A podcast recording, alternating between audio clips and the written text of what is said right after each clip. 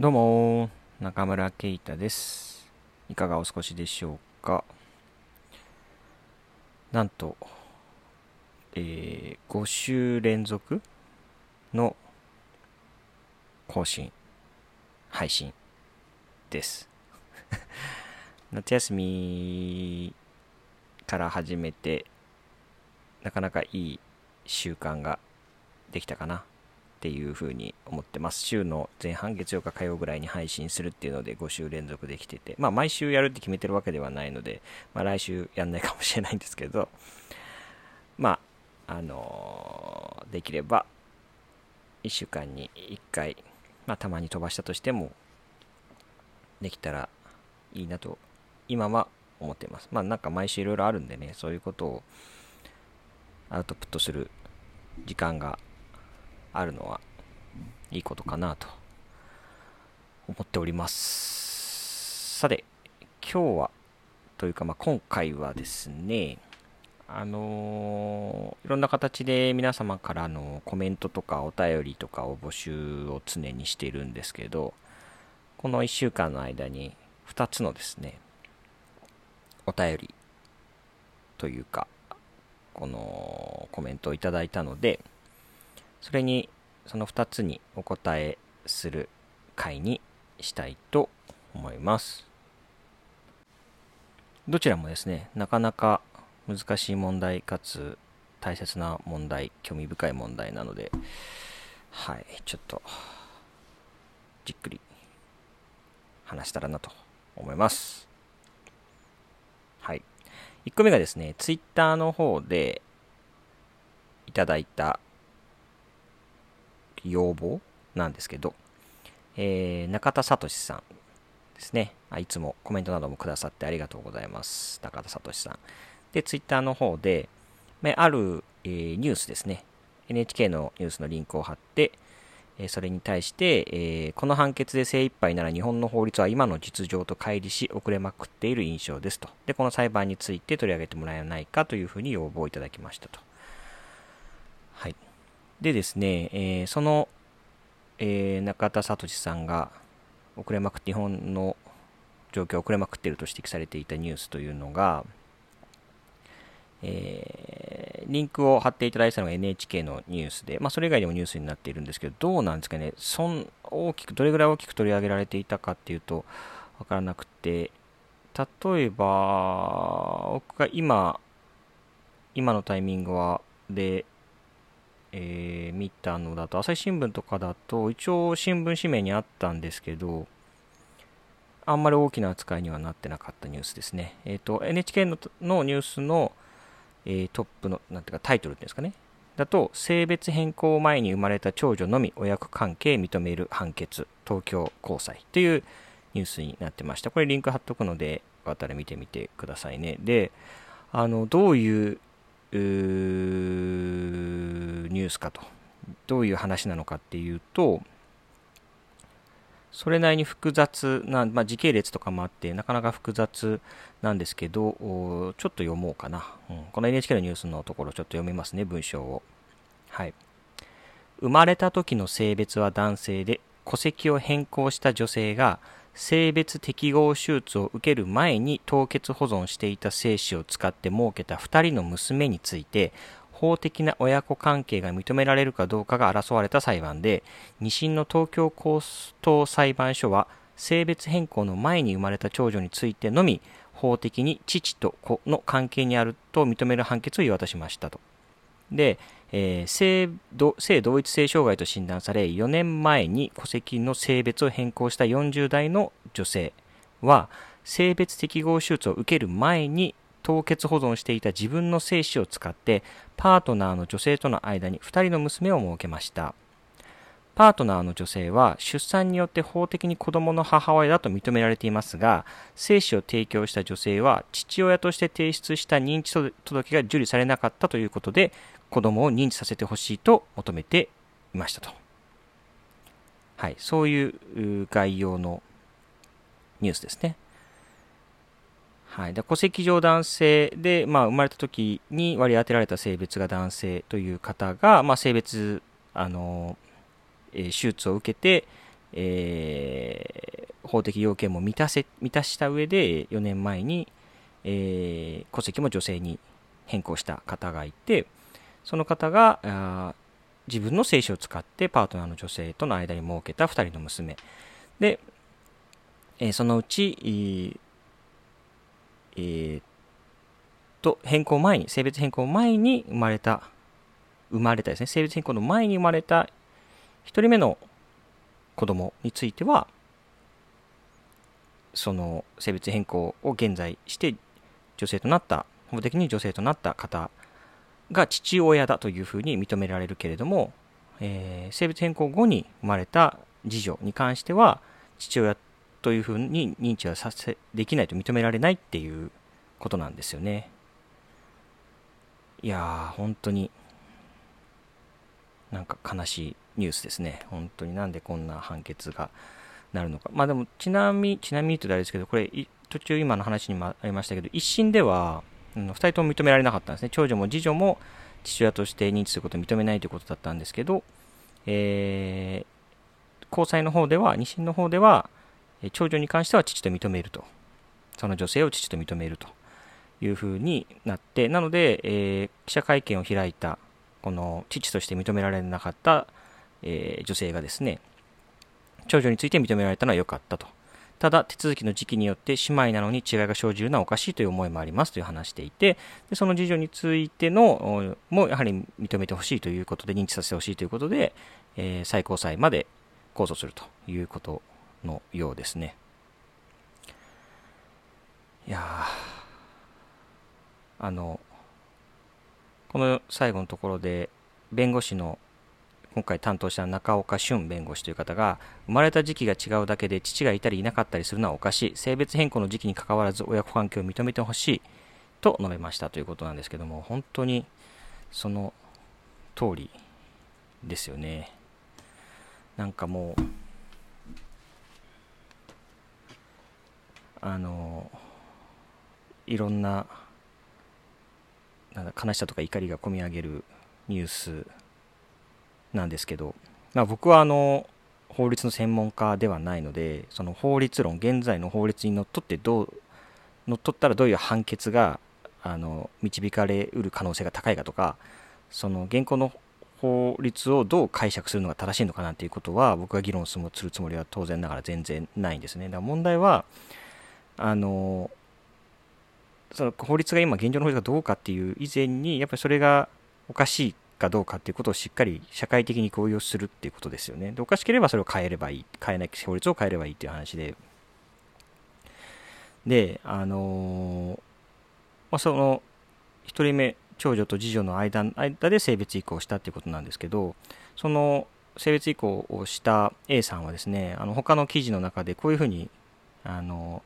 他の記事の中ではいくつか細かいコメントが載っていて、そこで、あのこのように言ってるんですけど、あの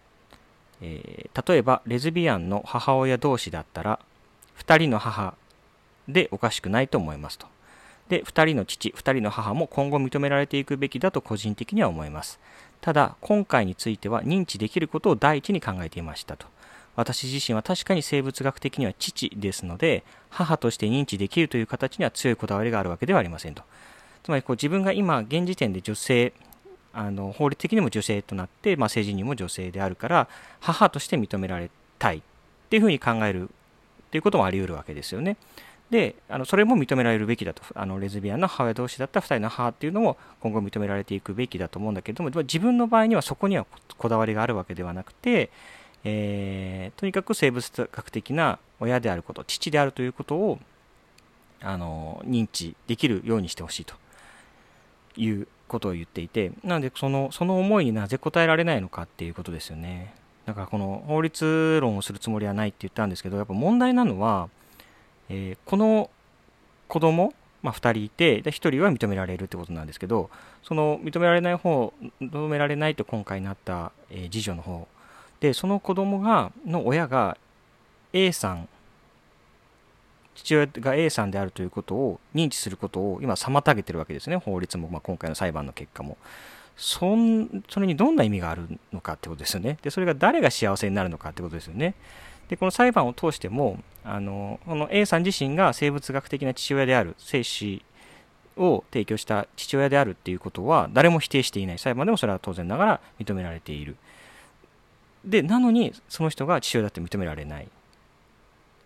本人は認めてほしいと思っている、まあ、ちょっと子供のがどう思ってるかっていうのはここには書かれてないんですけど。これでそのそれを法律が妨げて誰のため何のための法律なのかっていうことですよね。なんかそのこの家族の形を認めないということがその誰にとって得があるのか誰が幸せにするのかっていうことですよね。で法律っていうのがあの社会的にあのなん人々の生活を守るものだとするならばそれにとってこの法律の意味って何なんだろう価値って何なんだろうと。でまあ、これから法律っていうのはもしかしたら変わっていくのかもしれないですけどなんかなかなか今のあの日本の状況政治状況とかを見ていてもそこにあまり希望は見出せない同性婚も認められないし、まあ、選択的夫婦別姓すら認められないような国で、あのー、こういうのって全然進んでいかないよなと思ってで、まあ、今回の件と、まあ、そういう同性婚が認められない選択的夫婦別姓が認められないみたいなことを考えた考え合わせた時にその、まあ、現在の政権っていうのは、まあ、日本の自民党政権っていうのは、まあ、今騒がれている旧統一教会の件でもさらに深く掘りされてますけどその今の政府っていうのはすごく家族の価値っていうのをすごく重視しているわけですよね。で社会の基盤となる最小単位社会の基盤となっているのは一人一人の個人ではなくて家族だっていう考え方をするわけですよね。だからその一つの家族というものを母体にさまざまな社会関係をイメージしている。で、でその社会の基盤となる家族っていうものに対してそのこれこういうさまざまな裁判とかが示しているっていうのは家族って言ってるけどそこでいう家族っていうのはそのみんながそれぞれが思う家族ではなくてその政治家たちなりというかそういう思想をもそう家族が大事だっていう思想を持った人たちによる自分たちが良い自分たちが認めてあげようというような形をした家族だけをに価値を置いた基盤という家族基盤となる家族っていう意味なのであってその自分たちあのそそうでないその自分たちが良しとする自分たちが認めてあげるような形をした家族ではない形の家族っていうのはそんなものは認められないし、まあ、今回のあの裁判でもそうですけどそんなものは親子ではないというわけですね。でそんなものそれは自分自分たちはこんだけ家族というのに価値を置いてるけどそれに入れてあげないよっていう言い方をするわけですよね。それってもう本当にあのえっと一人一人の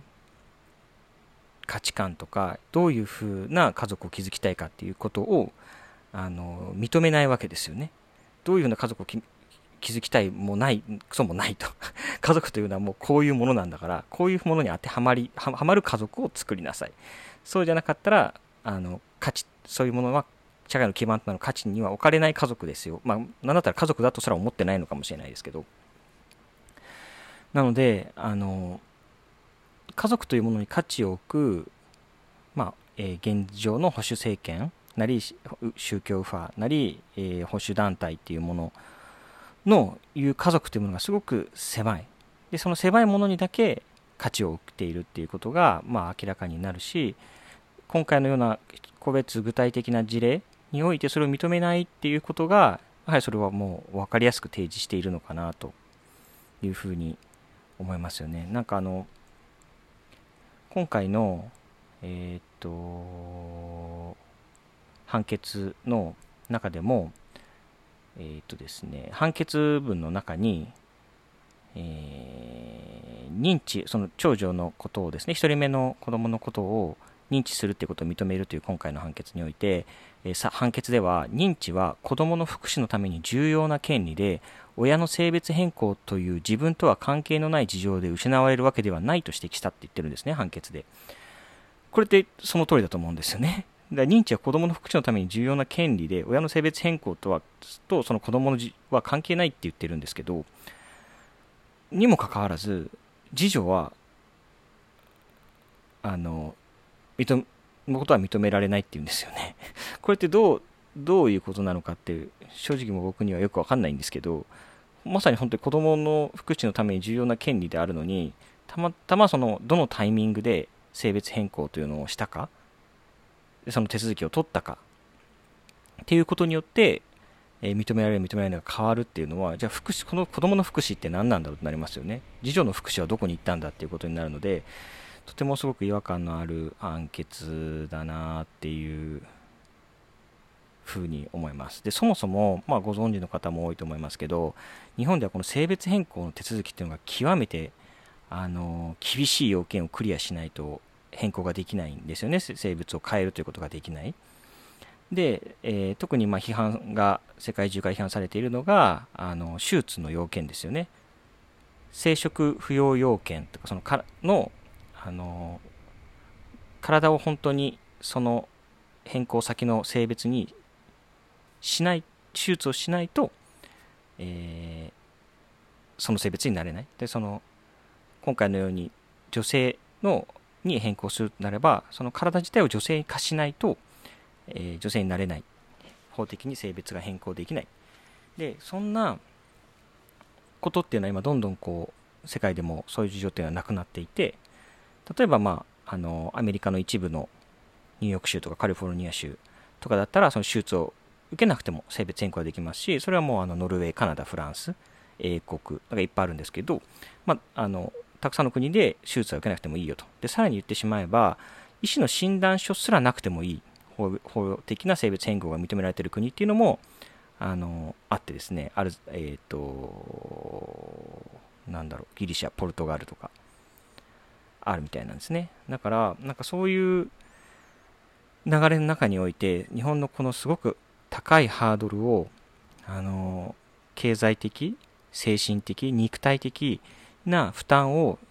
強いられるこの日本でおいてそういうような、えー、性別変更というものを達成された方がさらに、えー、こういうような家族の形というところでまでさらにこう負担を強いられるっていうのはもう本当に何なんでしょうね。あの個人の生き方みたいなものを尊重しないっていうことがあのひしひしと伝わってくる事例だなというふうに思います。なんか最後に付け加えるというかなんかこう腹立たしいと思うのはあのー、ずっとこうよく言われる政治家がその性的マイノリティの人々をを差別的に言うときに、その子供を作らないとか、子供を作れないとか、いうことを理由にすることが多いですよね。その種の保存に反するのだとか、あの、まあ、有名なのは杉田水脈議員が、えー、雑誌に寄稿した文章の中でこういうふうに言ってですね、LGBT のカップルのために税金を使うことに賛同が得られるのでしょうか。彼ら、彼女らは子供を作ら作らない、つまり生産性がないのです。というふうに言った。で、まあ、これで大きな批判を浴びて雑誌も休刊に追い込まれるわけですけど、その、僕はですね、そもそも子供を作るとか作らないとか、えー、もしくはその、あの、なんだろう、その、まあそうですね、作るとか作らないとか、そういうようなことで人間の価値が測る、もしくは作れないとかですね、そういう、えー、いうことも含めて、そういうことで人間の価値を測るということがそもそもに大反対ですけども、まあ、僕はそれ大反対だとはいえ、まあ、こうこういうことを言う人たちっていうのは、そこの子供を産み育てるということにすごく価値を置いているわけですよね。そのそそこに価値を置くことに僕は反あのなんていうかそそれを国とか政治家がとやかく言うことに反対ですけど、まあ、そういうことを言う人がいるとでそういうことを言っている人たちはでも今回の事例で考えればあ子供を産んで育てようとしている方たちなわけですよねでそういう人たちはすら守らないわけですよねあの日本の今の現状っていうのは。だからそこも本当に矛盾ですよね。だからきっと本当はそういうこと以上にただの差別感情なんじゃないかと思ってしまうというか、なんかこう、子供を作らない、作れないということを理由に差別をするんだったら、じゃあ今回のように子供を作ろう、子供を育てようと思った方は差別されないはずなのに、そういう人すらも差別する。だからなんかもう本当に、あの、ただ差別がしたいだけなんじゃないかなっていうふうに思ってしまうんですけど、皆さんはどう思われるでしょうか？いや、本当に、あの、そうですね、こういうニュースがもっと大きく取り上げられて、あの、きっちり法律が変わっていくようなこと、もしくは、えその法律を変えるような政治家が選ばれていくようになることを、あの、願いますし、そういう、いうふうな行動をとっていきたいなというふうに思います。はい。では次に2つ目の質問ですね。これはお便りフォームの方からいただきました。皆さんもぜひお便りフォーム使ってくださいね。何でも受け付けてます。はい。では、えっと、ペンネーム武田さんからいただきました。読みますね。こんにちは。いつも配信楽しみにしています。ありがとうございます。えー、今日は自分自身に育児に対するジェンダー的ジェンダー的意識差があることを妻に指摘されたので、反省も踏まえてご相談したいと思いますと。えー、この間、休日の午前中に自由参加型ウェブミーティングがあり、10時からオンラインミーティング出てよいと妻に確認したところ OK をもらいました。いそいそと別室で用意していたところ、ミーティングの間、うちの0歳児は誰が面倒を見るの？と聞かれました。私は、えー、あ、えっ、ー、と、違いますね。で、聞かれて、で、えー、妻がこのように言ったと。えー、私は自分が Web ミーティングに参加するときは、子連れでも参加できるときはそうしてるし、子連れ無理なときは、その時間帯あなたが見てくれるかどうか聞いてるでしょ？なぜあなたはそれを聞かなくてよいの？と言われましたと。いうことですね。で、えー、確かにその日のミーティングは少人数で双方向的な議論が期待されている回で、子連れ参加はちょっと難しい感じだったのですが、そのことを伝えていなかったし、そもそも確認する気がなかったのですというふうに。で、ちょっと一旦ここで切りますね。まだ続きがあるんですけど。えっと、つまり、ミーティングに確認す、えっと、まとめ、すいませんまとめると、つまり、えー、ミーティングに参加してよいかと。午前10時からのミーティング、オンラインミーティングに出てる、出る、出ても良いかということは確認したけれども、同じような場面は、妻さん、武田さんの妻さんが同じような場合には、ミーティングに出て良いかだけではなくて、えー、その間、えー、0歳児を見ていてくれるかどうかまで確認をしている。もしくは子連れでも参加できるときはそうしていると。けども、えー、武田さんは、え、その部分は何もこう、0歳児をどうするかということは確認せずに、ただ、ミーティングに出ていいかだけを確認したってことですね。で、そのことに対して、なんで自分は、あの、妻さんの方は、なんで自分はそれをちゃんと毎回、その子供をどうするかを確認しているので、あなたはそれをしなくていいいいと思っているんだというふうに指摘されたってことですね。はい。じゃあちょっと続きを読みますね。その後も上記のやりとりの中で、冗談冗談めかして妻のことを奥さんと呼んでしまい、火に油を注いでしまいました。で、これ、カッコで、多分、婚姻後、直接妻に向かって奥さんという言葉を使ったことは今まで一度もなかったと思うのですが、なぜかよりによってそのタイミングで、カッコ閉じと。フェミニズムに共感があり、自分事として向かい合おうとしてきたつもりだったのですが、自分の中にまだまだジェンダー意識の偏りがあったり、何か緩くなってきているところがあるなと反省したのです。中村さんにも自分のジェンダー意識を振り返ったり、差別的な発言をしてしまい反省したりすることってありますかかっこ特にお連れ合いから指摘されることあれば、その場合について聞きたいです。過去閉じ。また、そのような反省があったときに、次にどのようにつなげようとされていますか？という、えー、お便りをいただきました。武田さん、ありがとうございます。はい、いやそうですね。うん、現代意識を振り返ったり差別的な発言をしてしまい反省したりすることってありますかっていう質問からからというかでいくとあのありますね。本当にあります。でこう、うん、反省することは本当に直近でもありますし、えー、まあ、昔を振り返ればもっとあるっていう感じですよね。自分がこうジェンダーとかフェミニズムの勉強を意識して勉強を始めたりする。調べたりするようになるなって以降はそれはガクンと減ったはずなんですけども、まあ、それでもあのゼロにはならないですしその意識する前のことを思い返せばさらにもういっぱいありますよね。あのうん本当に本当に昔っていうかその、うん、本当に昔っていうのも変ですけど、それ意識するよりも、もっともっと前、もっと前で話で言えば、それこそこう女性の方が感情的であるみたいなことを、あのステレオタイプで言われますけど、まあ、そういうふうに感じ、思っていた、それをそういうふうに理解していた時期とかは、あのそういうことを、まあ、ある女性に言ったとかいうこともありますし、まあ、女性だから感情的になりやすいよねみたいなことを言ったこともありますし、まあ、それはもう本当に今思えばもう完全に、えー、間違いで反省しまくりですけど。であとまあパートナーとの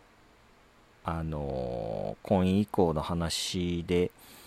言ってもなんだろうないろいろありますけど、まあ、まずその婚姻した時あのー、届を出し出す時のあの性の話ですよね。性別、あ、性別じゃない、あの、性、氏ですか？その選択的夫婦別姓の性ですね。中村なんですけど、その時に、あの、当たり前のように僕の性に、あの、パートナーが変えたわけなんですけど、その時に僕は何のこう、なんだろう、疑問も持たなかったっていうことはもう本当に反省ですよね。で、それを本当に後になって、しばらく後になってこういうジェンダーの話を2人でするようになった時に、あの、聞く、聞いたら、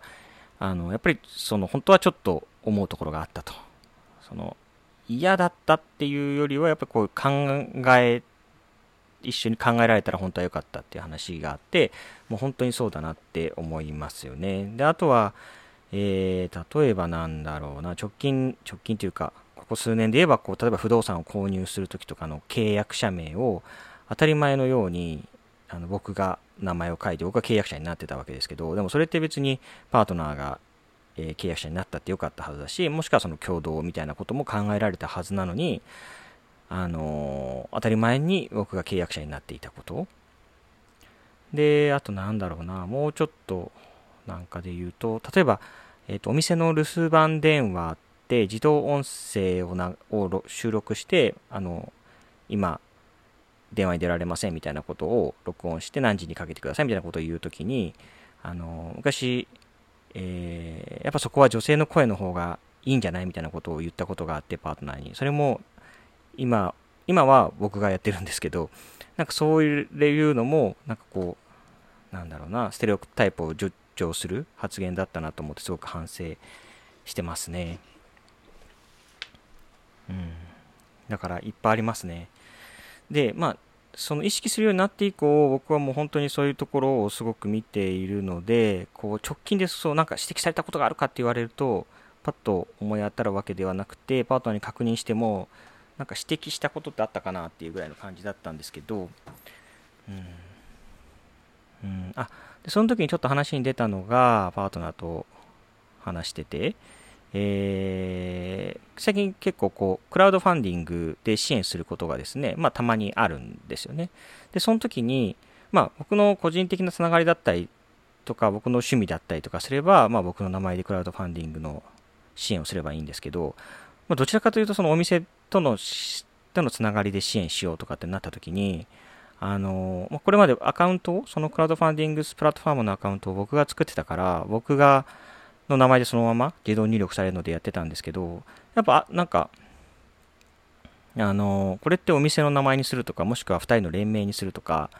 の方がいいんじゃないかな、みたいなことを思っていたときに、いや、実はそれを持ってたと。私も思ってたって言われて、まあ、その、なんだろうな、相談して指摘されたというか、いう感じで、あの、それは直近で、まあ、言われたことではありましたね。その、うん。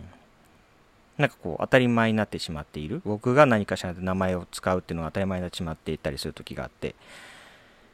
うん。だからそういうこともありましたし、まだまだ本当に意識すること、反省することってあります。ね。うん。だから、本当にな、なんかそう、で、もうちょっとジェン、ジェンちょちょっとずれるかもしれないですけど、あのー、うん、どどう、次にどうつなげるかっていう話ともつながるんですけど、前その、まあ、家事負担とかを例えば今僕らの間では基本半々にしようと。50-50になるようにしていこうということで取り組んでましてあの僕の方が圧倒的にやっぱり家事負担は少なかったので、まあ、うちの場合にはその仕事と家事と両方を2人で分担するっていう時にあのなかなかこう家事まあ、仕事も半分半分で分担し家事も半分半分で分担しっていうことを理想として今取り組んでるんですけどそのやっぱ僕はずっとこう料理をやってこなかったせいで特にすごくこう料理への苦手意識っていうのがあってですね。でそこでついついこう料理をサボってしまってで僕の中では他の家事であのなんだろうなその分を賄えばいいだろうみたいなところがあったんですけどでもやっぱりこう家事の負担ってすごく大きいですよね。1日3回あってあのかつこう仕事の後に料理をしなきゃいけない。他の家事だったらその、えー、仕事の前に済ますこともできるけど料理って絶対お店が終わった後にご飯を食べるとなればそのタイミングしかないわけで。だからそういうところはやっぱり僕は甘えがあったな。でそこにはきっとなんだろうなそのうんどこかやはりジェンダー意識のなんだこう積み重ねたなんだろうこう別に女性だから料理をするべきだからそこをなんだろうこういいと思ってたわけではないんですけどでもやっぱりそこを甘く見ていた料理というものの負担を甘く見ていたところにはおそらくずっと培ってきたジェンダー意識の偏りがあったんじゃないかな、うん、だその女性が家事をするあの料理をするべきだっていう意味の偏りではなくてそれをあのずっとこうしてこなかった。それはなぜかといえばジェンダーステレオタイプがおそらくその育った家庭でもあったしずっと受けてきた社会的なあのコンテンツとかからも受けていたしそういうものの結果としてやはり自分が苦手意識を持っていたっていうのもあるでしょうしそういう意味ではやはりこう甘えがあったんだろうなっていうふうには思いますね。そうそう。でその反省としてどうつなげたらいいかっていうところになんですけどこれ本当あの何ですかね。あのどうなんだろう。意識するみたいなすごい ざっくりしたものだけじゃダメだと思うんですけどまあ一つは例えば仕組み化しちゃうとかですね。で今の料理の話でつなげて言えばもうあの毎週何曜日は僕があのメインで料理をするとか。で、えー、他の日はこういうような形で、えー、なんだろう、なんていうアシスタントシェフをやる。で、この日はメインでシェフをやる。みたいなことを、あの、もう仕組みとして決めてしまうとかいうのも実践していますし、あとは、あのー、なんだろうな、僕何知ってるんだろう。ジェンダー意識、次につなげるっていう意味ですよね。次につなげるっていう意味だと、なんかこう、やっぱこう意識をし続けるって言っても、その意識っていろんなことを常に意識していく中で、そういうことを意識するためには、なんだろうな、こう、そういうことに対する勉強みたいなことを常にし続けることで、その意識を常にこう上に上げる努力をするとかですかね。なんか特に僕なんかは結構なんだろう理屈っぽいとこがあるので理論とか理屈で理解するとなんかそれをベースに今後の行動がガラッと変わったりするんですよね。なんかあんまり感情が揺さぶられてどうこうっていうよりはあそれっておかしいよねって思えば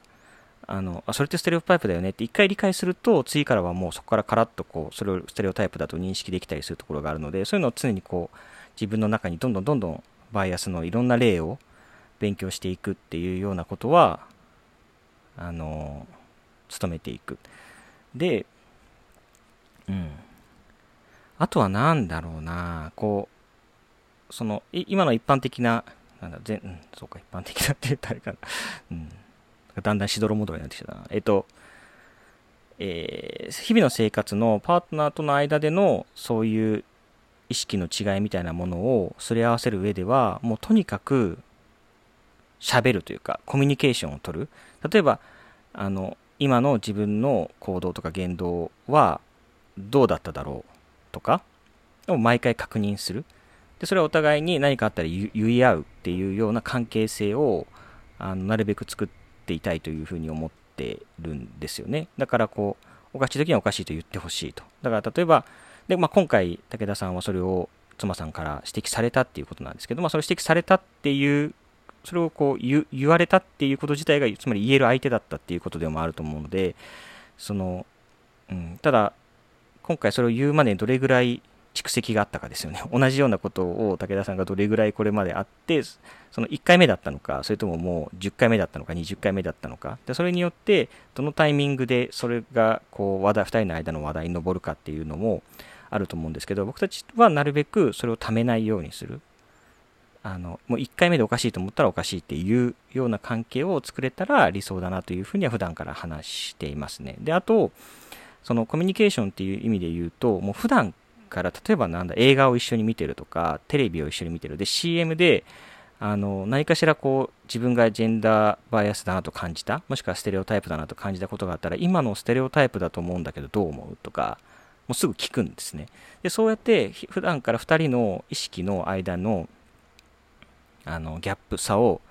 あの揃えておくというかお互いが同じレベル感でジェンダーに対するあの社会のおかしさみたいなものを一緒に共有できていれば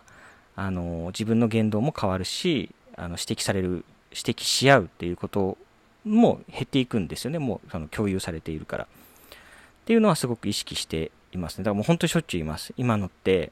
僕僕も言うしパートナーも言います。なんか今の CM のあのあの男性の表現ってステレオタイプだよね。もしくはなんか今の CM って明らかに家事は女性がするものだっていうふうに描いてるよね。とかドラマの中であのさっきの男性の発言はあの多分作った人気づいてないけどセクハラに近い発言だよね。っていうようなことをもう本当に日々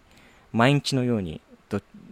それぞれが思った時に言う。でそうすることでジェンダーのに対する意識のあの偏りを2人の間での偏りをなくしていくっていうことはあのすごく意識してますね。今回武田さんがこのミーティングの間の0歳児の面倒をどうするか